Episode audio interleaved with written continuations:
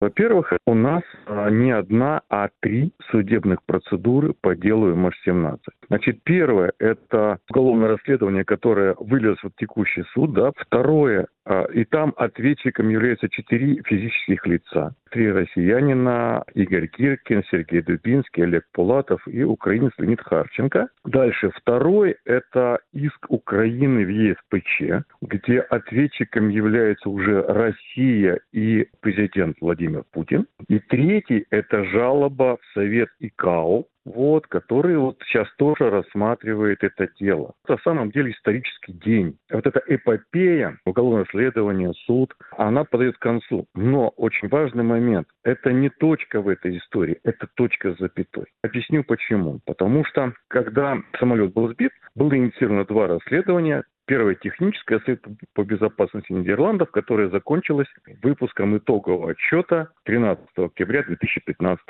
года. И параллельно с этим было инициировано вот это самое уголовное расследование Международной объединенной следственной группой, которое продолжается до сих пор. Оно идет. Представители кстати, следственных групп прокуратур пяти стран, они перелопатили колоссальный объем а, информации, а, изучения обломков, тел, улик, свидетелей, там, различных всяких улик и так далее. И вот а, по мере продвижения этого расследования к летом 2019 года из этого дела, из этого расследования было выделено обвинительное заключение по этим четырем лицам. То есть просто-напросто на лето 2019 э, года а вот по этим четырем фигурантам, нынешним обвиняемым судом Гааги, было собрано достаточно доказательств их причастности, которые могут выдержать э, испытание или проверку э, беспристрастным объективным э, судом.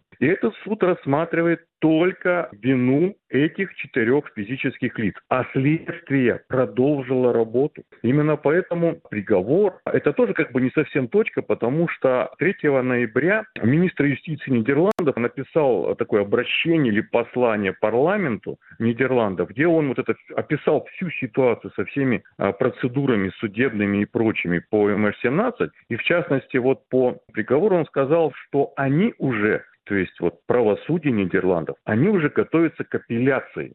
Предполагается, что, соответственно, адвокат, там адвокаты только Олега Пулатова, одного из четырех обвиняемых, что вот адвокаты будут не согласны с приговором, поэтому мы с вами можем сразу предположить, что приговор по отношению Пулатова не будет оправдательным. То есть даже вот этот вот процесс может не закончиться, потому что может быть апелляция. Более того, следствие, то есть вот эта международная объединенная следственная группа JT, которая подготовила вот это вот обвинительное заключение по этим четырем людям еще в 2019 году, она уже заявила, что до конца этого года, то есть до Нового года, после завершения суда по этим четырем фигурантам, станет известно, будет ли следующий процесс. И вот в том следующем процессе уже будут другие фигуранты, потому что следствие прекрасно понимает, что вот эти четыре человека, они не запускали ракет. Это организаторы преступления, которые запросили у России БУК, которые его встретили, которые его сопровождали, которые его охраняли, в том числе, соответственно, на месте запуска Леонид Харченко прям присутствовал рядом с Буком в момент сбития самолета, а потом, соответственно, они его успешно эвакуировали в Россию. Это организаторы, это люди, которые организовали, кстати, охраняли, были причастными. Но это не исполнители, собственно говоря. И вот как раз выделив материалы расследования по этим четырем людям выявительное заключение, передав их в суд, следствие сосредоточилось на выяснении непосредственных участников и вообще всех причастных по российской военной вертикали, начиная от экипажа БУКа, их командиров, а дальше командир 53-й э, зенитно-ракетной бригады Олег Мучкаев, его непосредственное начальство, то есть это командир 20-й общевойсковой гвардейской армии Западного военного округа и командующий ПВО этой армии, соответственно, руководство округа, ну и так далее. То есть это вся военная вертикаль, все расследование по ней продолжается, несмотря на то, что суд по этим четырем людям уже идет. Поэтому вполне можно ожидать, что до конца этого года в рамках вот этого дела, опять же, под юрисдикцией уголовной коллегии окружного суда Гааги, будет следующий процесс по следующим фигурантам, по следующим физическим лицам. То есть в этом плане значение приговора появится первое международно признанная судебно-правовая оценка тяжкого военного преступления, совершенного в ходе э, российской э, агрессии против Украины, этой войны, которая началась в конце февраля 2014 года. Создан судебный прецедент. И, соответственно, вот эти вот остальные параллельные процессы, да, о которых мы говорим, это а, иск Украины в Европейский суд по правам человека и жалоба в Совет ИКАО, они получат как бы уже некий прецедент, потому что, а, ну, специфика несколько другая, ответчики другие, но доказательная база, она, соответственно, одна и та же. И поэтому вот сейчас, допустим, если мы говорим уже про ЕСПЧ, то 26, если не ошибаюсь, января этого года было первое заседание в ЕСПЧ. И сейчас Украина обратилась, а Россия выдвинула контрвозражение, и ЕСПЧ сейчас должен решить, вот подсудно ли это дело Европейскому суду по правам человека. И министр юстиции Нидерландов в своем обращении к парламентариям от 3 ноября указывает, что ответ ЕСПЧ должен быть либо в конце этого года, либо сразу в начале следующего. Соответственно, доказательная база везде одинаковая, и в суде Гааги, и в ЕСПЧ. И если сейчас суд Гааги полностью признает эту доказательную базу, то, в общем-то, ЕСПЧ, что называется, будет все гораздо проще. Это с одной стороны. А с другой стороны, есть еще советы КАО. Там заседания закрытые, они э, не информируют о своих, как бы там, трениях, прениях и так далее. Но, опять же, министр юстиции кстати, в своем письме говорит Нидерландов о том, что в настоящий момент там тоже идет рассмотрение ответа России на обращение Украины. Поэтому вот дело МH17, оно пристанет как бы в новом таком качестве, да, потому что появится вот эта вот та самая международно признанная юридическая судебно-правовая оценка, но само по себе дело не закончено. Оно будет продолжаться, и, в общем-то, как сказал судья, вот судья Гаги на первом заседании 9 марта 2020 года, мы будем заседать до тех пор, пока не узнаем истину. Следствие предоставило колоссальный бэкграунд. Она ответила на вопрос, а вообще, вот что они там делали в этой Украине, да? Зачем им нужен бубук? То есть там показано, вот если смотреть э, материалы суда, проанализированы детальнейшим образом, причем абсолютно беспристрастно события в Украине, начиная, в общем-то, с Майдана. То есть это даже не конец февраля, а раньше. Там показаны вот эти события, которые привели и к Славянску, и попытки создания Харьковской Народной Республики. В Харькове не получилось, в Луганске, ДНР получилось и так далее. И вообще вот этим четверым обвиняемым их действия по уничтожению рейса М-17 инкриминируются с начала июня. Поэтому вот как бы мы видим всю картину. Но суд решает, вот насколько вот эти вот, в общем-то, э, четверо причастны. То есть даже если вдруг выяснится, что они не причастны, то бэкграунд он никуда не исчезнет в любом случае. И именно он показывает, вот что было. Именно поэтому вот как бы значимость этого приговора по этим четырем физлицам, оно фактически верифицирует полностью весь бэкграунд. Что это была агрессия, что Бук русский, ну и так далее, так далее, так далее. Гиркин, кстати, сейчас по неподтвержденным данным воюет в Украине. Вообще э, вся эта история сейчас стала несколько по-новому восприниматься через призму э, российской войны с Украиной. Как вы по-новому на нее смогли взглянуть после начала российского вторжения? Дело в том, что для людей, которые э, вовлечены в эту тему или очень интересуются, вот эти события, которые начались 24 февраля этого года, они, в общем-то, ничего не изменили, да. Но для общественного мнения, международного, европейского, а, все стало абсолютно понятно. До начала агрессии э, России против Украины мы же не признавали, что мы э, в Украине есть. Это не мы, это какие-то добровольцы, как говорил Путин, которые, в общем-то, свободное от работы время там поехали, кстати, даже не наемники, в общем, поддержать там русский мир, повоевать за идею. То есть мы туда не поставляем оружие, мы никакого отношения к ним не имеем. И вообще там гражданская война.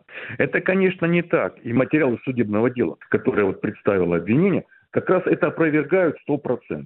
Начав агрессию против Украины 24 февраля этого года, Россия перечеркнула именно это. То есть, если раньше как-то там еще были какие-то голоса за рубежом, не у нас, а что там Россия ни при чем, что это, в общем, теория заговора, что там следствие что-то скрывает там, и так далее, и так далее, то сейчас, в общем-то, этих голосов просто не слышно. Вот просто не, их не стало. Россия вбухала колоссальные средства на противодействие следствию. Та же самая эпопея с Алмаз Антеем, с экспериментом Алмаз Антея и так далее, это как раз вот против ведущегося расследования. Соответственно, очень колоссальные деньги были заряжены на пиар-сопровождение, продвижение российской оппозиции. Вспомним, да та же Бананза Медиа, которая, в общем-то, имеет прямое кураторство а, из ГРУ Министерства обороны России и так далее. А постоянно там организовывались какие-то такие пророссийские конференции, какие-то там круглые столы там и так далее. Туда привозили, притаскивали этих очевидцев, которые якобы видели там заклепки на крыле там украинского Су-25, который на 10 километров атакует этот Боинг и, в общем-то, сквозь стопроцентную облачность, ну и так далее. Все, что можно было сделать России, как бы оно все-таки работало. Ну, не, не совсем, да, не как бы на 100%, но всегда было там 3, 5, 10% в Европе, которые все-таки, в общем-то, верили больше России, нежели позиция официального расследования суда. Сейчас, в общем-то, этого нет. То есть маски сброшены. Мы показали, кто мы такие, что, что как мы есть, вообще, как мы воюем, насколько для нас цена человеческая жизнь, причем не только со чужая, но и, и своей. То есть мы фактически пожертвовали своей предыдущей позиции по MH17 в пользу того, что мы творим сейчас в Украине. Можно ли сказать, что Украина сейчас, получается, воюет не только за свою независимость и территориальную целостность, но и за то, чтобы те, кому сегодня mm-hmm. будет вынесен приговор, могли когда-то, ну, реально предстать лично перед правосудием и отбыть то наказание, которое им присуждено? Я бы так не сказал, потому что вопрос настолько важен, он настолько глобален сейчас, что судьба этих четырех подсудимых, будут они сидеть там, не будут, она уже никого не волнует, потому что сейчас счет погибших уже кстати, ушел далеко за сотню тысяч. А количество военных преступлений, которые сейчас фиксируют уже не только украинские следователи, но уже и международные, оно уже ушло за 20 тысяч. Поэтому значение вот этого суда, ну, для родственников, да, формально они как бы получат некое, вот мы узнаем правду, да, потому что для них решение суда это вот есть истина в последней инстанции. Но для всех нормальных людей это просто такой очень мощный блок или камень, фундамент справедливости. Это а, показатель того, что как бы виновный или обвиняемый не пытался уйти от ответственности, начиная от тотального вранья до бойкота резолюции ООН о создании трибунала, он все равно будет привлечен к ответственности. Вот этот вот суд – это не наказание для четырех человек, это неотвратимость вообще за содеянное, за любое военное преступление. И это, а, я бы сказал, такой очень важный вклад в наше понимание нормальных людей, что такое хорошо, что такое плохо. Неважно, где ты живешь, неважно, какими взглядами ты руководствуешься, но нельзя безнаказанно сбивать пассажирские самолеты. И, соответственно, вот в этом плане голландцы говорят о том, что как бы ни сложно было расследование, мы все равно дойдем до конца.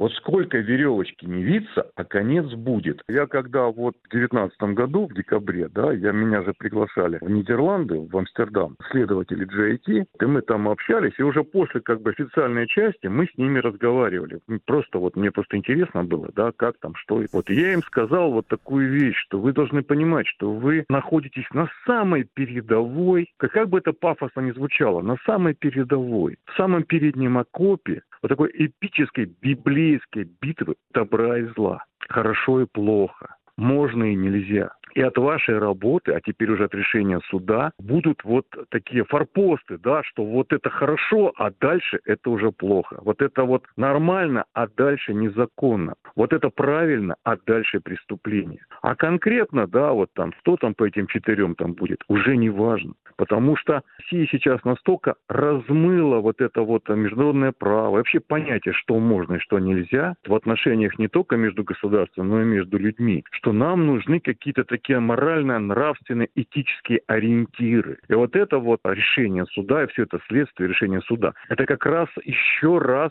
люди подтверждают, что вот то, что мы с вами считали плохо, оно реально плохо. И те люди, которые соглашаются с этим вот с решением суда, это нормальные люди, это правильные люди. А те, кто начнет вопить, что как бы там все предвзято, и как бы это самое, что все это неправильно, это мерзавцы, подонки, отморозки и военные преступники. Вот никак иначе. Суд нам даст еще один критерий. Потому что вот до сих пор в международном праве был по большому счету такой очень важный, очень глобальный критерий. Это приговор Нюрнбергского трибунала, который вот поставил, что называется, вот отделил зерна от плевел, это хорошо, это плохо. Потом, соответственно, были вот трибуналы по Югославии, но там тоже, в общем, все было достаточно как бы, ну, размыто. А, допустим, геноцид в Руанде, там сколько, 2 миллиона человек, да, уничтожили. Ну, как-то нам с вами, ну, где-то где Руанда. А это вот касается нас всех. Это Европа, это вот здесь, это рядом. И вот я смотрю как раз на этот суд, на приговор, ну это, в общем-то, Нюрнбергский трибунал. Потому что спустя столько лет суд, международно признанный суд, который а, является результатом а, международного расследования, он еще раз четко скажет, что те, кто сбивают самолеты, преступники. Те, кто берут в руки оружие, преступники. Что им нечего делать было в Украине. Именно поэтому они даже не комбатанты. Они банальные уголовники. То есть люди, из которых, ну, не из этих конкретно, а из подобных им а сейчас наша пропаганда делает героев. У нас на каждом углу здесь э, герои России, э, стенды висят с портретами. То это просто банальные либо уголовники, либо военные преступники.